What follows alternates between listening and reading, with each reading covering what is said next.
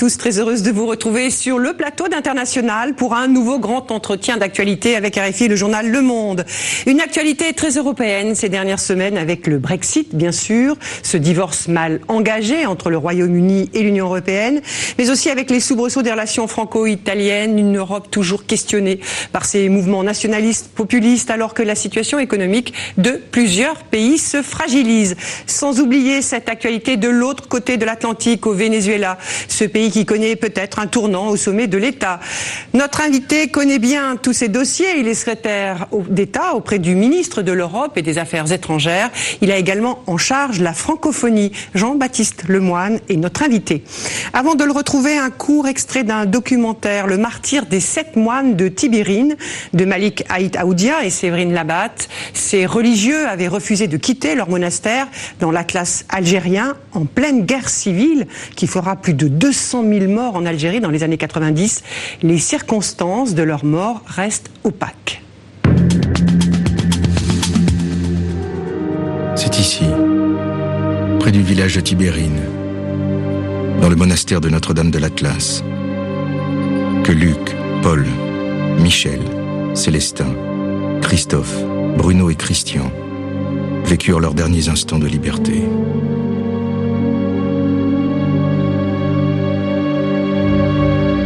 Sept moines avaient choisi de rester avec leurs voisins et amis musulmans, au cœur d'une région déchirée par la guerre civile.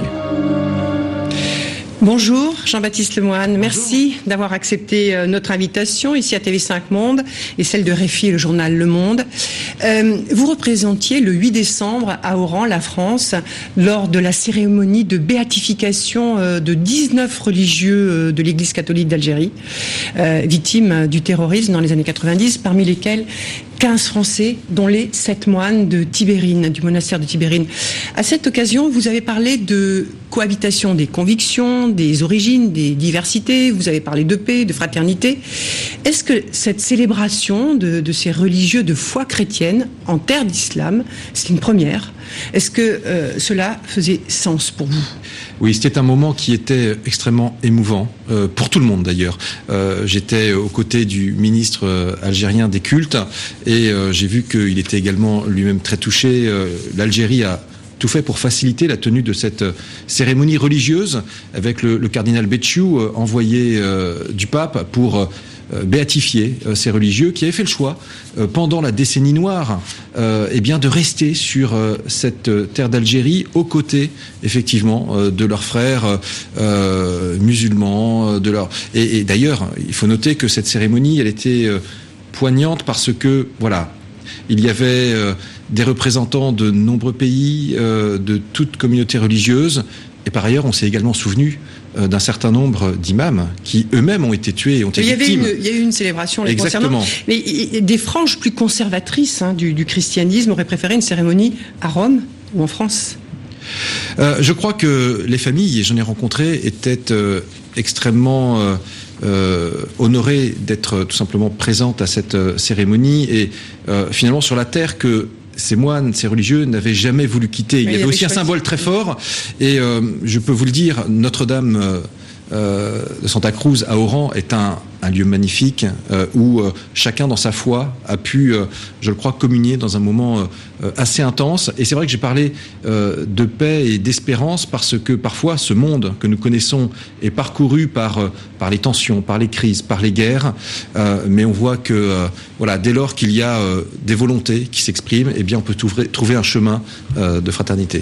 Une question sur, la francophonie dont vous êtes en charge. Hein. L'Algérie refuse d'adhérer à, à l'OIF, euh, l'Organisation internationale euh, de la francophonie, cette organisation qui représente le côté institutionnel de, la francophonie. Elle considère qu'elle est euh, un instrument de pression de la diplomatie française les relations franco-algériennes sont restées extrêmement complexes. On sait que le président candidat Macron avait parlé de crimes contre l'humanité concernant la colonisation euh, française en Algérie. Il y a eu un autre geste avec euh, euh, la reconnaissance de la responsabilité de, la France dans la mort de, Maurice Audin. Qu'est-ce que l'adhésion de l'Algérie à l'OIF, c'est souhaitable pour vous? Est-ce que ça pourrait permettre de dépasser ce, passé si complexe qui entre nos deux pays? Vous savez, c'est euh, pour l'adhésion, c'est un État qui doit le souhaiter, et donc euh, ce n'est pas à nous de le souhaiter ou pas pour euh, un État. ce qui compte, c'est la réalité du fait francophone. Et moi, ce que je vois, que ce soit d'ailleurs en m'étant rendu, à Oran ou en, en, regardant également les réseaux sociaux, c'est que il y a de nombreux Algériens de toute génération qui souhaitent aussi s'exprimer en français. Euh, trois quarts des, euh, euh, des posts sur Facebook, souvent, sont en français en Algérie. Et ce que je vois, c'est que quand il y a besoin de collaboration très concrète, de coopération très concrète, par exemple dans le secteur universitaire, eh bien, je sais qu'il y a pas loin de 60 établissements universitaires d'Algérie qui travaillent avec l'agence universitaire de la francophonie, qui est eh bien justement un des bras armés de, de l'OIF. Donc, ce qui compte au-delà justement euh, des aspects euh, peut-être plus politiques, c'est que dans la vraie vie, on arrive à euh, favoriser la diffusion du français en tant que outil, encore une fois, pour s'ouvrir à l'extérieur. On a la chance d'avoir cette langue qui, je crois, est une langue de partage pour des centaines de millions de personnes dans le, dans le monde. Après, il est tout à fait normal que l'Algérie fasse ses choix en termes euh, de langue, de langue officielle, euh, et nous n'avons pas à commenter cela. Euh, voilà, moi ce que je vois. Un peu donc de, du pragmatisme avant tout. Avant de poursuivre cet entretien, je vous propose de revenir en son et en image sur votre parcours avec ce focus de Florent Cressabeg et Rodolphe Clémendo. En 2018, le JDD vous intégrait dans sa longue liste des ministres inconnus pour 9 Français sur 10. Il faut dire que vous êtes surtout visible à l'étranger. Les Comores pour l'immigration, Erevan pour la francophonie, Hong Kong pour les échanges commerciaux, l'ONU pour les opérations de maintien de la paix et bref passage à Paris pour accueillir Justin Trudeau. Vous n'avez pas attendu d'être ministre pour en avoir l'agenda. Et pour ceux qui douteraient de votre vitalité, voici le credo. On est là pour travailler, travailler, de travail, travailler plus fort, plus vite. Il y a du pain sur la planche. Diplômé d'une grande école de commerce, à 41 ans, vous avez déjà été conseiller municipal, sénateur, maire, proche collaborateur de Jean-François Copé que vous quittez pour Alain Juppé, que vous quittez pour le candidat à la présidentielle François Fillon. Mais tout ça, c'était avant la révélation. Le 2 mars, Emmanuel Macron euh, présente son projet euh, euh, présidentiel. moi, je me souviens, je suis dans mon bureau au Sénat et, je regarde ça à la télé. et là, je me dis, et, il m'enlève les mots de la bouche. Vous êtes le premier homme de droite à rallier le camp Macron. La récompense tombe le 21 juin 2017. Secrétaire d'État auprès du ministre de l'Europe et des Affaires étrangères.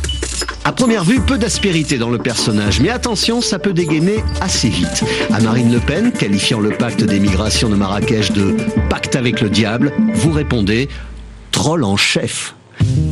Vous affichez des valeurs qui font débat. Vous soutenez les organisateurs de la manif pour tous contre la loi pour le mariage homosexuel. Le mouvement politique Sens commun. ce qui est génial avec Sens commun, c'est que vous avez commencé à 6. Aujourd'hui, vous êtes plusieurs milliers. Et ils seront peut-être encore plus nombreux à attendre votre opinion en juin lorsque le gouvernement présentera le projet de loi de bioéthique, projet comprenant l'ultra sensible feu vert à la procréation médicalement assistée aux couples de femmes. Bon, d'ici là, au travail. Je dois dire que euh, je kiffe. Euh, Jean-Baptiste Lemoine, on commence par cette actualité internationale euh, au Venezuela. Jean Guaido, président de l'Assemblée nationale, s'est autoproclamé euh, mercredi, hein, président par intérim du pays, après des manifestations contre le président Nicolas Maduro. Il est soutenu par les États-Unis, le Brésil et bien d'autres pays d'Amérique latine. La France, l'Espagne, l'Allemagne menacent de reconnaître l'opposant, Juan Guaido, comme chef de l'État si les élections ne sont pas organisées d'ici huit jours. Alain mmh. alors, est-ce que vous allez reconnaître précisément ce président euh, autoproclamé hein? Est-ce que ça va pas un peu vite bah, on voit la situation euh, au Venezuela qui s'est considérablement euh, dégradée depuis plusieurs mois. les dernières élections législatives qui avaient pu se tenir dans un cadre à peu près correct ont eu lieu en 2015. D'ailleurs, c'est une assemblée législative qui avait vu la victoire de l'opposition.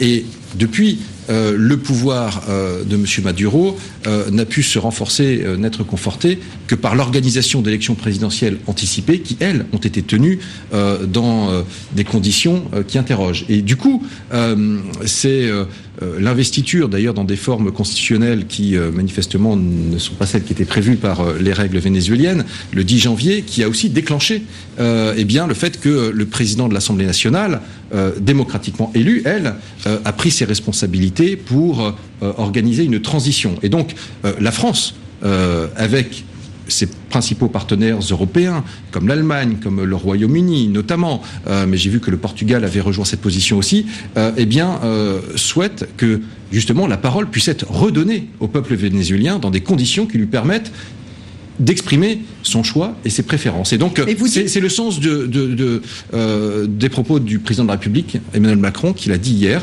Euh, nous souhaitons que justement un processus politique puisse être engagé euh, sous les huit jours. C'est la condition. Qui peut le mettre en place ce processus Nicolas Maduro? C'est ce à quoi ne croit pas l'opposition précisément.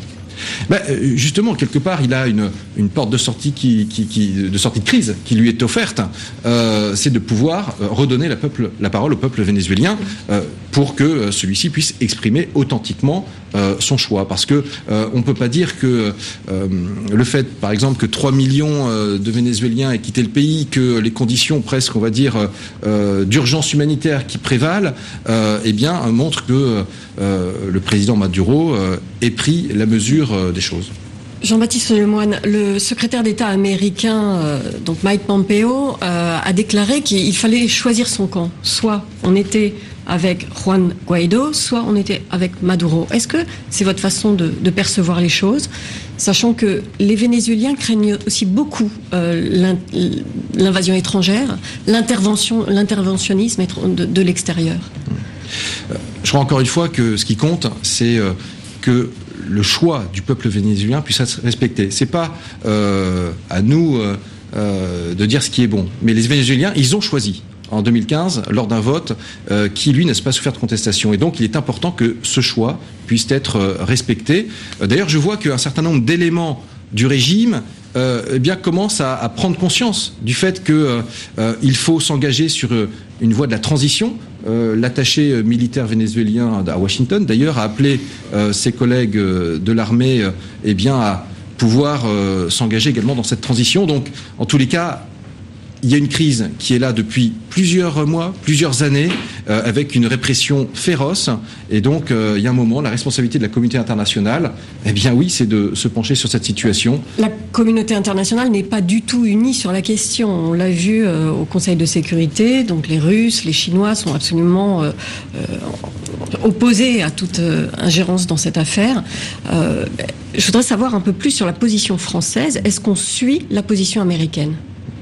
Vous savez, on ne se définit pas comme euh, étant euh, suiviste ou précurseur. vraiment, je crois que depuis toujours, notre position, ça a été de, faire en sorte qu'on puisse essayer de, cheminer sur une, une sortie de crise. Parce que ce que l'on voit, et notre ambassadeur fait un formidable travail, Romain Nadal, à Caracas, c'est une situation humanitaire désormais qui est très, qui nous interpelle. Et donc, on ne peut pas rester les bras ballants. il est important euh, de poser des actes. Et euh, les propos du président de la République, euh, donnant ce, délai de huit jours avec ses collègues européens, oui, ils ont vocation à mettre la pression. Parce qu'il y a un moment, ça suffit. et on ne peut pas laisser un régime comme ça, qui n'a plus de, de soutien populaire, eh bien, emmener euh, le pays et une partie du continent dans le mur. Parce que c'est ça la réalité. C'est qu'en plus les migrations, les migrations euh, liées euh, au flux de réfugiés posent un certain nombre de questions pour, pour la Colombie, pour les États voisins.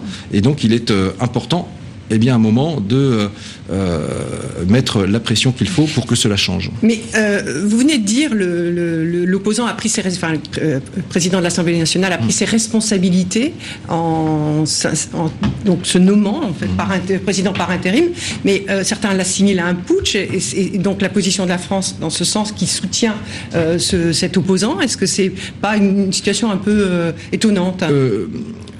Le président de l'Assemblée nationale, M. Guaido, l'a fait dans les formes constitutionnelles, puisque la constitution vénézuélienne prévoit justement un certain nombre de cas dans lesquels c'est au président de l'Assemblée nationale eh bien que reviennent ses responsabilités. Donc, il ne l'a pas fait sans base juridique. encore une fois, c'est plutôt, hélas, le pouvoir à l'époque en place qui n'a pas voulu respecter le choix des Vénézuéliens en 2015, qui a tout fait pour entraver euh, le bon fonctionnement de cette Assemblée nationale légitimement euh, élue. Et donc, euh, eh bien, il revient, et le, président de l'Assemblée nationale a pris ses responsabilités, eh bien, de faire respecter ce choix. Et aujourd'hui, eh ben, j'espère que la pression qui est mise par les uns et les autres va se traduire par, eh bien, enfin, des changements significatifs. Est-ce que le spectre de la guerre civile vous inquiète? Vous savez, euh, on est déjà inquiet de voir comment euh, le régime a euh, réprimé sévèrement, durement, des dizaines de morts ces derniers mois, un certain nombre de protestations, de, manifestations. Et donc, voilà, je crois qu'on est à un moment effectivement de crise, mais le vœu que je forme, c'est que, eh bien, ce soit l'occasion euh, enfin de déboucher sur un avenir meilleur pour euh, le peuple vénézuélien. Alors quittons le, continent sud-américain. Euh, une question sur le, déplacement du président Macron en Égypte. Oui, est-ce que donc le président Macron devrait, semble-t-il, aborder la, question des droits de l'homme en Égypte? Est-ce que vous pouvez nous en dire plus euh, là-dessus? Qu'est-ce qu'on peut dire aux autorités euh, égyptiennes aujourd'hui, après des dizaines et des dizaines d'arrestations, euh, d'emprisonnements, de tortures, de cas de torture en Égypte? Vous savez, de ce point de vue-là, il n'y a, pas de scoop. le président, il est fidèle à nos valeurs et fidèle euh, à ce qu'il fait toujours. Euh, lorsque euh, des cas, des situations nous sont signalés, c'est qu'il n'hésite pas à évoquer très franchement avec ses interlocuteurs ces cas et ces situations. Alors c'est vrai que peut-être les gens ne le perçoivent pas parce que cela se fait dans le clos d'un bureau, d'un entretien, mais je peux dire que pour avoir en tête un certain nombre de cas dans des pays que je ne citerai pas parce que je ne suis pas là pour pointer les bons et les mauvais élèves, eh bien ça a des résultats. Euh, et d'ailleurs, c'est une satisfaction lorsque euh, euh, voilà, on apprend que suite à des démarches, telle personne a été libérée, telle personne a été relaxée. Et donc, je peux vous dire que le président de la République, voilà, il, il est vraiment à la hauteur de ce qu'est la République française, de, des, droits de l'homme. Nous avons d'ailleurs fêté euh, les 70 ans de cette déclaration universelle, c'était en décembre 2018, euh, euh, et, naturellement, il l'a il fait par le passé, il continue de le faire. voilà, il y a pas de scoop. Oui, ça, a été d'ailleurs fêté assez discrètement quand même euh, en France, cet anniversaire de la Déclaration universelle des droits de l'homme. Et euh, mais pour revenir quand même à, l'Égypte précisément, c'est vrai qu'on attend une parole du président. Euh, elle n'a pas eu lieu avant et la situation des droits de l'homme en Égypte s'est dégradée très fortement quoi, avec depuis que Maréchal Sissi est président. Donc est-ce que ça donnait parfois l'impression que, au fond, le discours des droits de l'homme pouvait être un peu atténué euh, en fonction des intérêts économiques oui, notamment peut avoir avec le pays. Et avec la question des ventes d'armes hein, qui se repose à l'occasion de cette visite et qui est dénoncée aujourd'hui par des ONG. Hein, la, France, euh, l'Égypte est un des principaux clients. Non, non, mais encore une fois, euh, je peux vous assurer que ce sujet, il sera évoqué. Euh, il n'y a, euh, a, pas de malentendu là-dessus. Mais Jean-Baptiste Lemoine, au-delà des discours, mm. euh, on a vu par exemple la chancelière allemande Angela Merkel décider à l'égard de l'Arabie Saoudite une suspension des ventes d'armes. C'était à la suite de l'affaire Khashoggi, en, en, raison donc de ces violations des droits de l'homme manifestes. Est-ce qu'il n'est pas, il n'y a pas moyen de considérer, d'agiter certaines menaces un petit peu plus concrètes, plus que de simples discours de façade non, ce pas des discours de façade, vraiment, j'insiste. Hein. Euh, vous savez, ces entretiens de chef d'État à chef d'État, ces entretiens ou de ministre à ministre, euh, on se dit les choses. voilà. Maintenant, chaque État a sa souveraineté. L'Égypte est aussi confrontée à un terrorisme islamiste qui a encore touché d'ailleurs des touristes il y a quelques semaines. Donc, il faut aussi avoir en compte, prendre en compte le contexte dans lequel se situe l'Égypte. Il a fallu consolider un État égyptien qui a été considérablement fragilisé à un moment où justement certains islamistes faisaient passer avant tout leur foi avant la citoyenneté égyptienne. Et donc je crois que euh, voilà, euh, justement, nous sommes ici sur un plateau à, Paris. C'est facile de euh, de disserter sur le sujet, mais véritablement, il y a la France, elle, elle, dit ses préoccupations lorsqu'il y en a. Elle, elle, pointe des situations lorsqu'elles doivent l'être, et cela se fait effectivement de façon très directe, sans que effectivement nous, nous en fassions des tonnes sur des plateaux parce que ce qui compte pour nous, c'est l'efficacité. Et qu'est-ce que vous dites à ceux qui disent, qu'est-ce que vous dites à ceux qui disent que les livraisons, les, armes françaises ou à tout le moins les équipements militaires comme les blindés légers sont parfois utilisés euh, pour autre chose que la lutte contre le terrorisme, euh, contre les populations civiles. Les blindés légers, on les a vus dans des manifestations. Enfin, il y a des accusations qui sont quand même assez précises. Alors, qu'est-ce que, vous répondez En matière, en matière justement euh, de vente d'armes, nous avons une législation qui est très stricte et tout cela passe par des commissions interministérielles et lorsque euh, ces commissions planchent et que les décisions sont prises, nous regardons quel usage peut potentiellement être fait ou quels transferts peuvent potentiellement être faits. Et donc, ce sont des décisions qui ne se prennent pas la légère, qui sont instruites. Et donc, euh, euh, je peux vous dire qu'il en va pour l'Égypte comme pour tous les autres pays avec lesquels eh bien, ces armes peuvent être vendues. Donc nous sommes très pointilleux sur cet aspect-là, je vous l'assure. Alors comme l'actualité internationale est très dense, parlons d'un autre pays, la RDC la République démocratique du Congo. Euh, vous êtes aussi, euh, donc je disais, en charge de, l'OIF. L'Organisation internationale de la francophonie a relayé, a porté son soutien au communiqué de l'Union africaine qui a mis en doute les résultats de l'élection. Euh, il n'en reste que le, le candidat déclaré vainqueur, Félix, Félix Tshisekedi, a prêté serment. Euh, c'est l'échec euh, de l'influence, de la médiation d'organisations internationales. Euh, L'Union africaine devait se rendre en RDC, elle y a renoncé.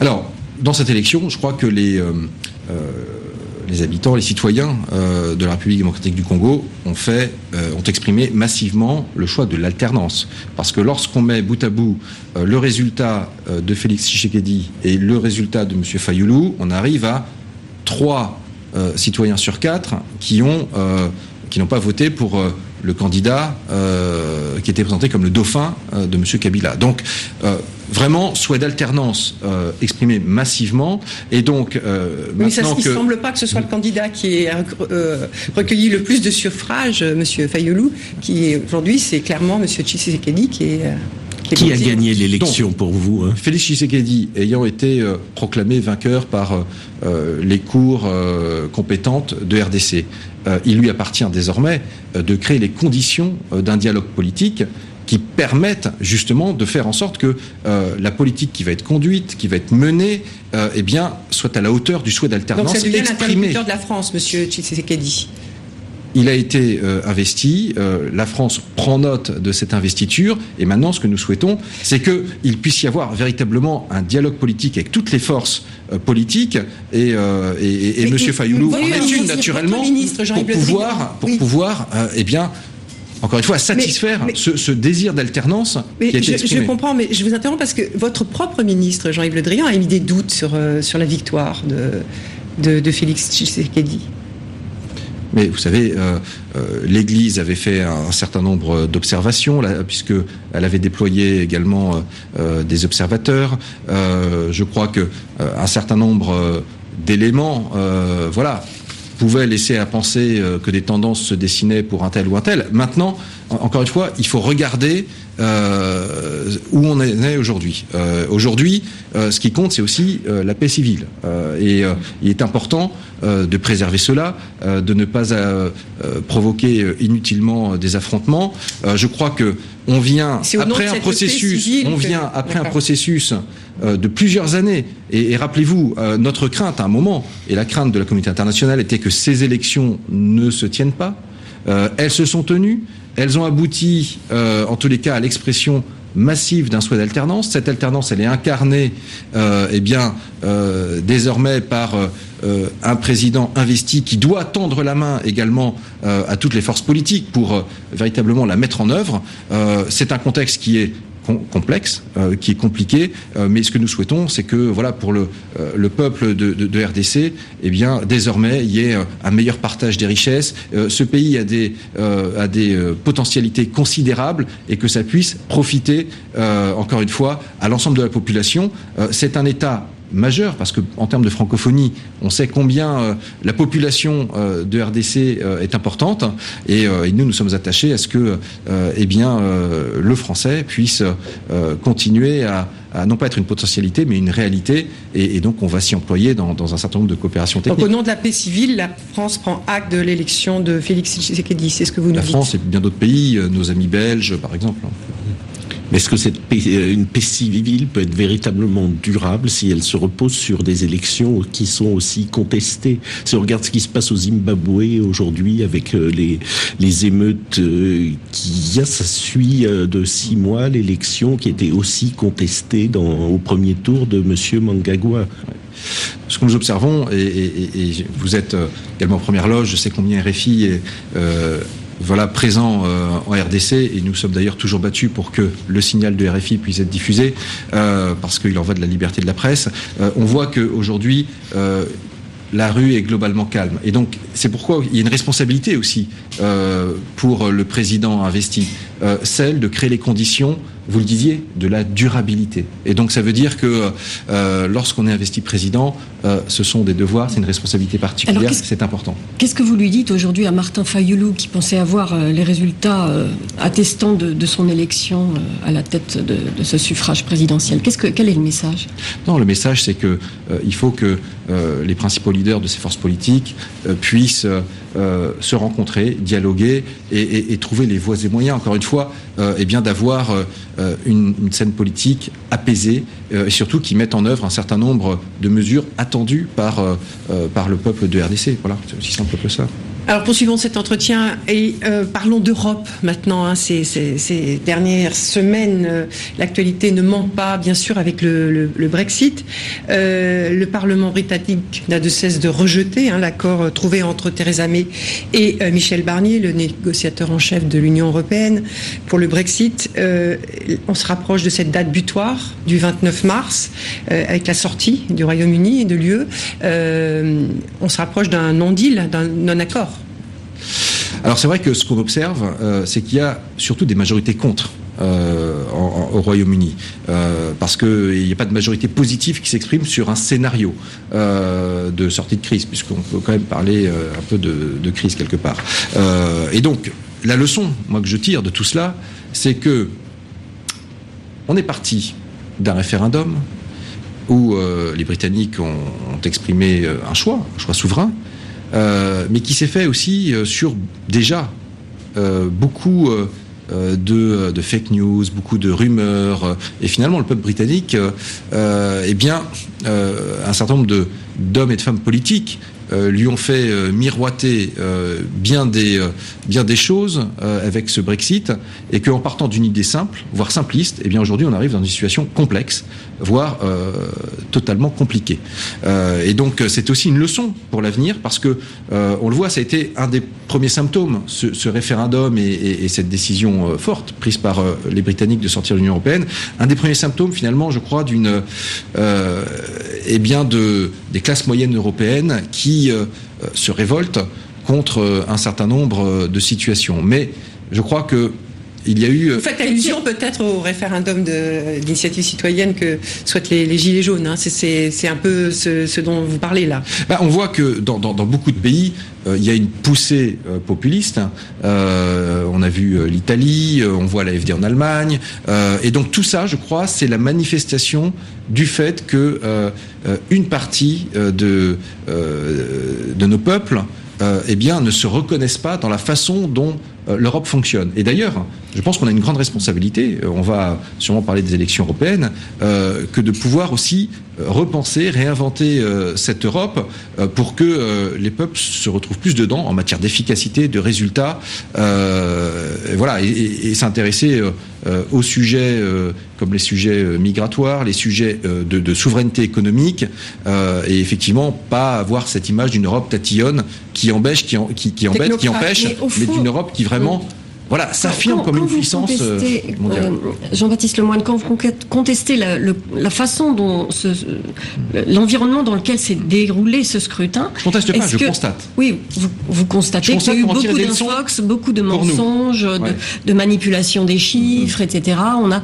euh, enfin, vraiment, ça a été assez établi que beaucoup a, été fait pour influencer le citoyen britannique d'une certaine façon. Mais est-ce que vous allez jusqu'à dire qu'aujourd'hui, il faut que les Britanniques revoient vote est-ce que vous pouvez dire un deuxième ce, référendum. ce genre de choses ou est-ce que hmm. franchement euh, ce n'est pas nous qui nous sommes mis dans cette situation-là. Donc ce n'est pas à nous de dire et de prescrire euh, le peuple de britannique doit revoter ou pas. Euh, il appartient aux britanniques de trouver euh, au sein de, leur Parlement, au sein de leur force politique, euh, les voies et moyens d'en sortir. Euh, ce n'est pas à nous d'être voilà la, variable d'ajustement, c'est à eux de choisir. Il y a encore des débats. Mais on ne divorce pas tout seul. C'est comme dans un couple. Voilà, il faut qu'on soit deux à divorcer. mais d'ailleurs, on, a, trouvé un accord sous, sous le, la houlette de, Michel Barnier qui a fait, oui, mais cet un gros travail. N'est pas n'est pas entériné par les Britanniques.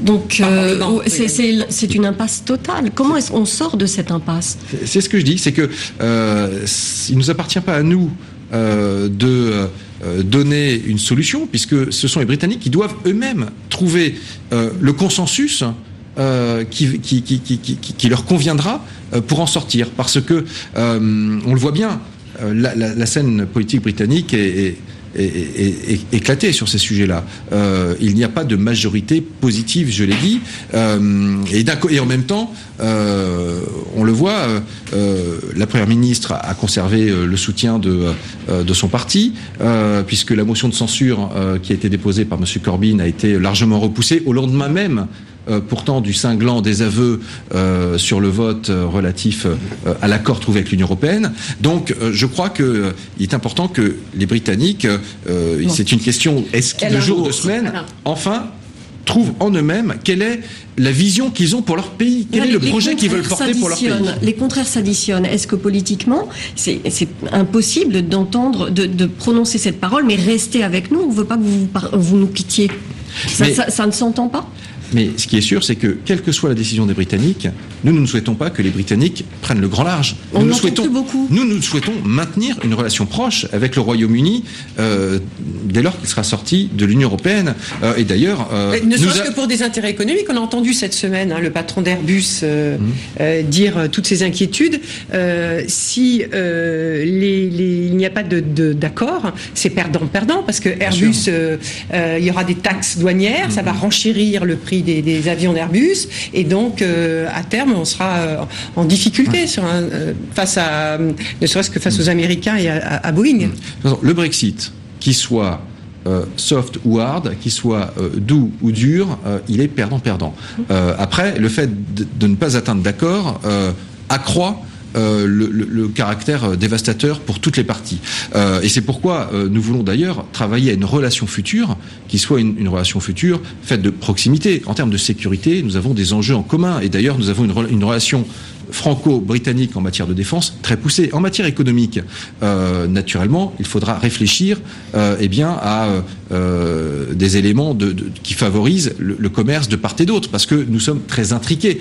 Et si euh, Airbus, effectivement, se trouve empêché, bah, écoutez, nous, avons, nous sommes ravis, nous, sur les territoires français, il y a déjà une expertise en matière d'aéronautique, d'accueillir certaines activités qui ne pourraient plus être accomplies outre-Manche. oui, mais ça, c'est un peu compliqué, parce que ce que fabriquent les Britanniques, ce sont les ailes. Hein, Hein. Et c'est des décennies d'expertise, c'est des investissements colossaux qu'Airbus a fait au Royaume-Uni. Donc c'est pas, c'est, ça peut être aussi pénalisant hein, pour la compagnie. Mais une question d'Alain Salle. Est-ce qu'il faut retarder la date du Brexit qui était prévue le 29 mars? On entend de plus en plus dire ça. Le président Macron a même parlé d'enjamber les élections européennes.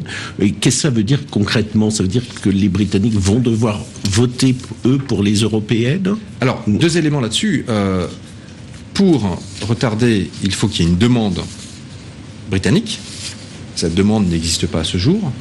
Euh, et, deuxièmement, euh, si cette demande était faite, du point de vue des Européens, il faut qu'on sache pourquoi cette demande est faite et dans quel état d'esprit sont nos amis britanniques. C'est-à-dire qu'il ne s'agit pas de retarder pour retarder, il faut retarder s'il y a euh, un plan de match pour en sortir, si je puis me permettre, s'il y a une stratégie. Et donc il faut que les Britanniques s'ils devaient nous adresser cette demande, puissent également l'étayer en disant voilà, nous, on veut en sortir euh, et voilà quel est euh, l'horizon pour nous, euh, pour que ce soit crédible. Parce que, encore une fois, les traités sont là. L'article 50, il, précise bien les choses, c'est le 29 mars. mais encore une fois, nous, nous sommes toujours à l'écoute. Mais encore une fois, faut-il qu'il y ait un message qui soit audible et crédible qui soit émis outre-Manche. Et pour l'instant, ce message, nous S'il n'y a pas d'élection européenne au Royaume-Uni, uni c'est une façon de facto d'acter la sortie de, de la Grande-Bretagne, enfin du Royaume-Uni de, de l'Europe. Donc, euh, écoutez, maintenant, le chemin va nous mener jusqu'au 29 mars. Euh, on va voir déjà demain, il y a des, votes importants qui vont se dérouler en termes d'amendements euh, et dans les prochains jours. En tous les cas, ce qui est sûr, c'est que nous, notre responsabilité, du gouvernement français, et nous nous y employons, Nathalie Loiseau est en première ligne sur ce dossier, avec Bruno Le Maire, à faire en sorte que nos entreprises se préparent. et donc, il y a d'ailleurs un site, je, brexit.gouv.fr, je le cite pour que les gens puissent aller voir, se renseigner. nous sommes là aux côtés des Français établis également euh, en Grande-Bretagne.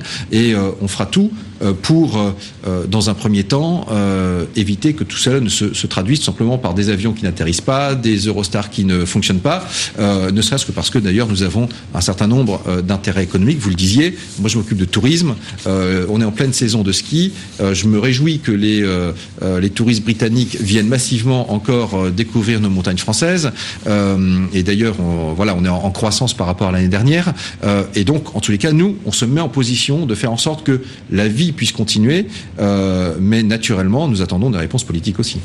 Alors, euh, encore un mot sur les élections européennes. Elles auront lieu donc en, mai prochain. Il y, a donc, il y aura donc une liste Gilets jaunes. on a entendu une représentante des Gilets jaunes, le Vavasseur, Madame Le Vavasseur, annoncer. Je voudrais qu'on l'écoute quelques instants. Elle a annoncé cela cette semaine. J'ai commencé euh, à manifester parce que j'arrivais plus à me retrouver nulle part, euh, un peu perdue dans cette société euh, qui ne me ressemble pas, qui ne me ressemble plus. Nous sommes purement et simplement un groupe de citoyens qui s'unissons enfin pour parler au nom des citoyens français et de tous ceux qui veulent se joindre à ce mouvement, à cette liste. Et effectivement, nous avons franchi le cap pour saisir cette opportunité dans la démocratie. Alain oui, et quelle va être la ligne d'En Marche pour les européennes? On avait cru à un moment donné que ce serait une sorte de, d'affrontement des progressistes contre les nationalistes ou les extrémistes. Et il semble que ça soit plus tout à fait le cas parce que c'est une idée qui n'a pas beaucoup euh, plu euh, ailleurs en Europe, notamment au sein du Parti populaire européen et de Madame Merkel. Donc quelle va être la position euh, d'En Marche? La position je crois, et le président, d'ailleurs, dans son discours de la Sorbonne, avait d'ailleurs tracer un cap ambitieux, euh, c'est comment faire en sorte que cette Union européenne, euh, eh bien, elle soit enfin véritablement souveraine. Souveraine, ça veut dire quoi? Ça veut dire que face euh, au retour des empires, des puissances, on voit la Russie, la Chine, un isolationnisme américain aussi qui a tendance à prévaloir, un unilatéralisme. Eh bien, l'Europe euh, elle ne doit pas se laisser diviser par d'autres. Regardez parfois les sommets qui sont organisés euh, par la Chine avec une partie de l'Union européenne. L'Europe, elle doit se penser véritablement comme une puissance. Nous sommes un marché de 600 millions euh, de consommateurs, mais l'Europe, c'est plus qu'un marché. L'Europe, c'est véritablement des valeurs, naturellement. C'est pourquoi nous sommes d'ailleurs très tatillons sur l'état de droit, son respect. et donc, véritablement, faire en sorte que l'Europe ne se pense pas comme juste l'addition d'États qui, seuls, à l'échelle du monde, sont des confettis, mais véritablement une Europe qui assume sa puissance. Et ça veut dire aussi une Europe qui n'est pas naïve, et en matière économique, ça veut dire très concrètement avoir véritablement euh, un contrôle des investissements étrangers. Nous avons d'ailleurs adopté, euh, en tant que ministre du Commerce, euh, un certain nombre de mesures pour qu'on puisse s'assurer qu'on ne prend pas le contrôle d'entreprises, de pépites dans l'intelligence artificielle, dans un certain nombre de secteurs qui sont importants pour l'avenir. et donc c'est une Europe qui aussi, effectivement, ouvre les yeux véritablement sur l'état du monde, un monde qui est fait par le façonné par le retour des puissances et nous devons affirmer cette puissance. Je crois que euh, c'est important. Est-ce qu'il euh, n'y aurait pas moyen de trouver euh, comment dire, de, dialoguer avec des pays comme l'Italie, où on sait ce qui, est arrivé à la tête du pouvoir en Italie. Et aujourd'hui, avec ces échéances européennes, on a des positions de plus en plus rigides. On a euh, vraiment un niveau du, dialogue entre les deux là qui devient impossible. Euh, qu'est-ce que vous pensez de, notre relation avec ce pays voisin? Vous avez raison. Euh, quel que soit le choix fait par les peuples, euh, les États, euh, les gouvernements doivent pouvoir continuer à parler. Et nous, c'est notre euh, position.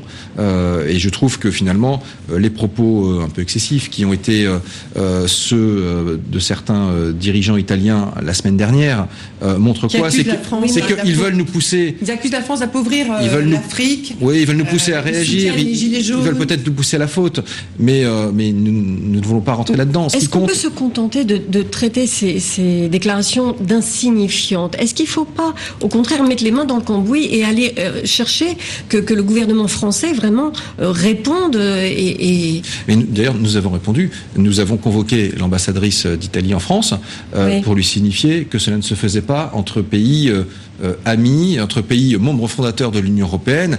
Et d'ailleurs, M. Di Maio, qui faisait référence au passé colonial français comme étant la source de tous les maux, et notamment migratoire, je crois, devrait aussi réviser son histoire de l'Italie. Parce que, si ma mémoire est bonne, l'Italie a un petit passé colonial du côté de la Somalie et de l'Érythrée. Et il se trouve que parmi les principales nationalités de migrants que l'on trouve qui, qui, qui, qui, cherchent bien à gagner l'Europe, il y a justement ces nationalités-là.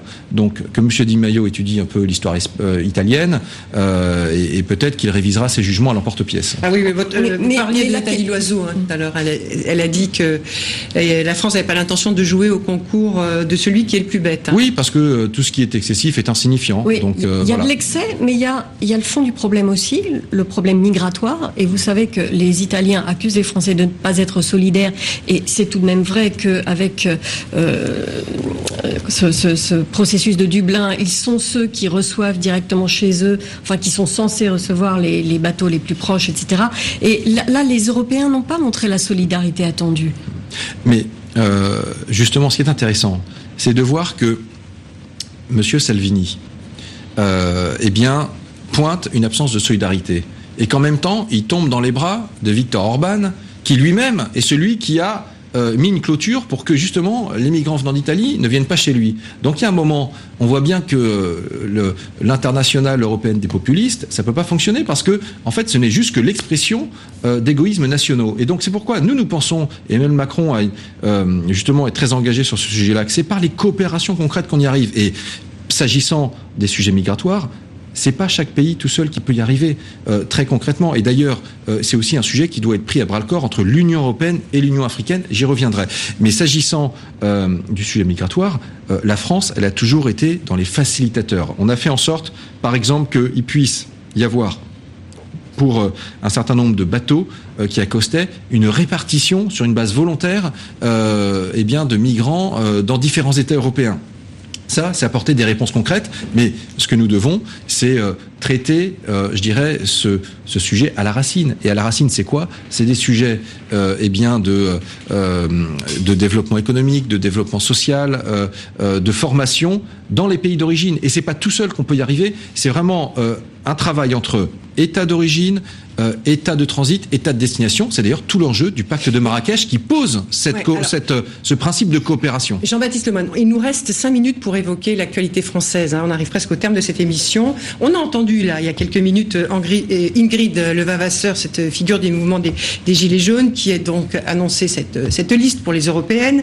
Vous, vous aviez utilisé le mot totalitarisme hein, pour qualifier certaines expressions de, de ce mouvement. Je seul d'ailleurs. Laurent Berger, le secrétaire général de la CFDT, avait également dénoncé une forme de totalitarisme dans des actes violents perpétrés par euh, des gilets jaunes à l'époque. Vous vous réjouissez aujourd'hui de l'annonce de cette, de cette euh, liste parce que c'est un, retour aux, pratiques démocratiques Mais, pour vous? Tout à fait. Moi, je, suis un démocrate et, je suis euh, ravi que lorsque des personnes ont des idées, euh, eh bien, elles puissent euh, s'engager pour les défendre. Après, moi, j'ai pas à être pour ou contre cette liste. Ce que je veux, c'est que euh, lorsque on veut apporter sa pierre au débat public, on le fasse dans le calme, dans la sérénité, dans le respect des institutions, parce que, encore une fois, cette construction démocratique ou cette construction européenne, pardon, mais ça demandait des décennies de labeur pour les générations qui nous ont précédés. Et on a vu combien, c'est vrai pour l'Europe, comme pour la forme démocratique, parfois, eh bien, hélas, euh, tout cela pouvait se déliter à, très grande vitesse. Et donc, il est important, je oui, crois. Oui, ce que l'on entend bien, monsieur, monsieur, le ministre, avec cette, euh, cette expression de, d'Ingrid Levavasseur, c'est que euh, aujourd'hui, ils se saisissent de ça pour se faire entendre. Vous êtes en politique depuis plus de 20 ans. Vous êtes jeune, mais oui, je me suis engagé jeune, oui, c'est Vous êtes engagé très jeune. Ça fait plus de 20 ans. Euh, cette crise aujourd'hui entre une partie de la population et sa représentation nationale, vous vous sentez, comment dire, redevable, vous aussi, par rapport à, au fait que cette crise ait éclaté et de pas avoir peut-être euh, su, euh, à un moment donné, prendre en compte euh, des attentes, avoir pris le pouls de cette société française? Bah, Vous savez, dans cette crise, on a toujours tendance à mettre un peu tout le monde dans le même sac. Et moi qui étais maire, maire d'une commune rurale de 500 habitants dans Lyon, je vois combien les maires, au quotidien, c'est H24, c'est 7 jours sur 7, pour quelques centaines d'euros. Non, mais tout ça pour dire, mais tout ça pour dire que justement, on, a, on a toujours plus besoin d'engagement, d'engagement local, d'engagement associatif. Et pardon, mais le mal du siècle, c'est quoi? C'est la montée d'un individualisme qui fait que chacun se recroqueville sur euh, sa petite vie. Et donc moi je crois qu'au contraire, si on peut assister à un élan euh, eh bien euh, d'engagement des uns et des autres, quel que soit l'engagement, que ce soit politique, associatif, eh bien ça sera bien pour le pays. Et donc eh bien espérons que il y a le grand débat national maintenant. Justement, ce grand débat. Il a l'air d'intéresser les Français. C'est ce que je vois à travers la multiplication des réunions. Moi, je vois dans Lyon, l'Assemblée des, des, maires de Lyon va en organiser. Dans ma commune, j'ai un particulier qui a pris une initiative. Euh, eh bien, je trouve ça intéressant. C'est que ça bouillonne et que nous, eh bien, euh, notre responsabilité d'ailleurs, c'est de saisir euh, tout, euh, tout l'intérêt des idées qui vont être mises sur la table. Donc, est-ce que et faire l'acte 2 Comment ça va se terminer ce grand débat? Parce que la restitution est prévue, je crois, au bout de trois mois. Avril, on sera à un mois des élections européennes. Est-ce que vous allez avoir le temps de pouvoir agir et faire concrétiser ce qui aura été remonté euh, par les Gilets jaunes et tous ceux qui participent au débat, d'ailleurs pas seulement les Gilets, jaunes? Vous savez, le président a dit que à travers ce grand débat, il s'agissait aussi de poser les bases d'un acte 2 du quinquennat. C'est dire que il souhaite justement pouvoir euh, prendre des mesures fortes. Euh, mais ces mesures fortes, c'est pas un coup de baguette magique en un jour. C'est que euh, tout cela, nous serons amenés à le décliner dans les semaines et les mois qui, qui, viendront, au-delà du mois de mars. Et je peux vous dire, dans tous les cas, oui, les élections européennes, mais la vie politique nationale, elle continue. Et euh, euh, je peux vous dire que, en tous les cas, ce débat, nous en tiendrons le plus grand compte. Et euh, moi, j'appelle les uns les autres, soit à poster leurs commentaires, d'ailleurs, sur la, plateforme internet du grand débat, soit à, à participer. C'est pas un exercice de style. Et on l'a vu, le président de la République, le Premier ministre, dans des débats, soit avec les maires, soit avec les Français, c'était d'une richesse incroyable. Et je crois que ça donne du baume au cœur parce que on le voit que parfois la France, elle frôle le précipice. Et puis il y a toujours ce sursaut. Et euh, ce sursaut français, eh bien, il fait plaisir à voir parce qu'il y a de la vitalité, il y a de l'envie. Et donc j'espère que. Ah voilà, ça sera le mot de la fin. La France au bord du précipice, mais il y a de l'envie. Nous arrivons au terme de cette émission, Jean-Baptiste Lemoine. Merci d'avoir répondu à, nos questions, celles de Sophie Malibaud de RFI, d'Alain Salle du journal Le Monde et de TV5 Monde. Merci à Anne-Sophie Pierry et Carla Boy pour la préparation de cette émission et à notre réalisateur Éric Récy et aux équipes de TV5 Monde. Merci à vous tous pour votre fidélité. Nous vous donnons rendez-vous la semaine prochaine sur un nouveau grand entretien d'international. À très bientôt.